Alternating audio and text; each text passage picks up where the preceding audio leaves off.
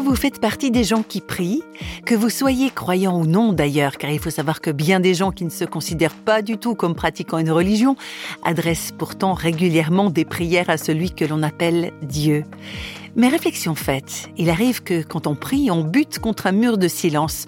Pourquoi Dieu n'a-t-il pas répondu à ma prière? C'est le titre d'un petit ouvrage du prêtre et théologien Nathanaël Pujos. Il a empoigné le sujet parce que c'est une question qu'on lui pose très régulièrement. Pourquoi Dieu ne répond pas parfois? Et Nathanaël Pujos de proposer à ses lecteurs et à ses auditeurs un surprenant changement de perspective.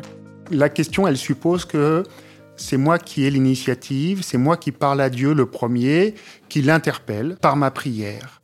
Si l'on revient simplement à la situation concrète de notre existence, qui est que nous sommes des petites créatures et qu'il est le Créateur, la prière, c'est d'abord Dieu qui attend une réponse de nous.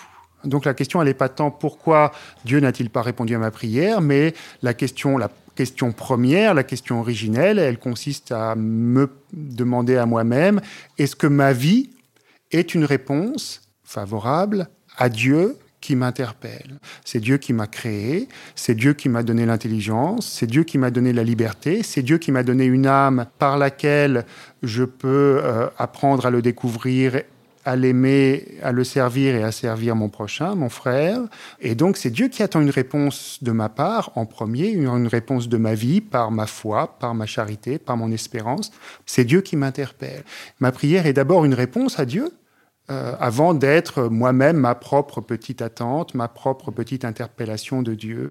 Il faut essayer d'inverser un peu cette, perspective, de se décentrer de soi-même. Et la vraie question, elle est, est-ce que durant cette journée, est-ce que ma vie a répondu à l'amour de Dieu pour moi, à son interpellation d'amour, à sa soif d'amour aussi. Hein? Si oui, alors comment est-ce que je peux collaborer à son amour et comment est-ce que lui peut m'aider aussi? Mais la question première, elle est là, la réponse, elle est attendue de mon côté.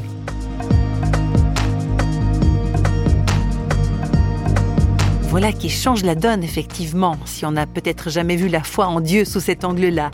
Et Nathanaël Pujos pousse le bouchon encore un peu plus loin. Qu'est-ce qui reste au, terme de nos vies hein? Qu'est-ce qui reste? Les actes d'amour et les actes de foi.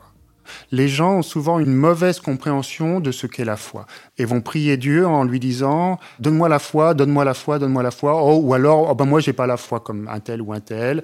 Ah, si Dieu m'avait donné la foi. Mais ça, ça n'existe pas. La foi en elle-même, je vais dire une chose un peu choquante, hein, mais la foi en elle-même n'existe pas. Qu'est-ce qui existe? Des actes de foi. Par mes actes de foi, ma foi va grandir petit à petit.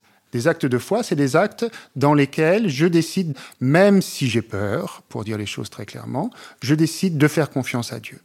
Je suis dans une situation d'insécurité, je suis dans une situation de crise, j'ai plusieurs options, mais l'option euh, fondamentale de faire confiance à Dieu, c'est celle-là que je vais prendre. Et quand on fait ces actes de foi, qui au début sont petits, mais qui petit à petit grandissent parce que la relation d'amitié, la relation de confiance avec Dieu s'est approfondie, la foi grandit. Prier n'est pas seulement demander quelque chose à Dieu, c'est avant tout une histoire de relation de confiance. Et si Dieu est vraiment Dieu, est-ce qu'on ne s'adresse pas à l'être le plus fiable qui soit?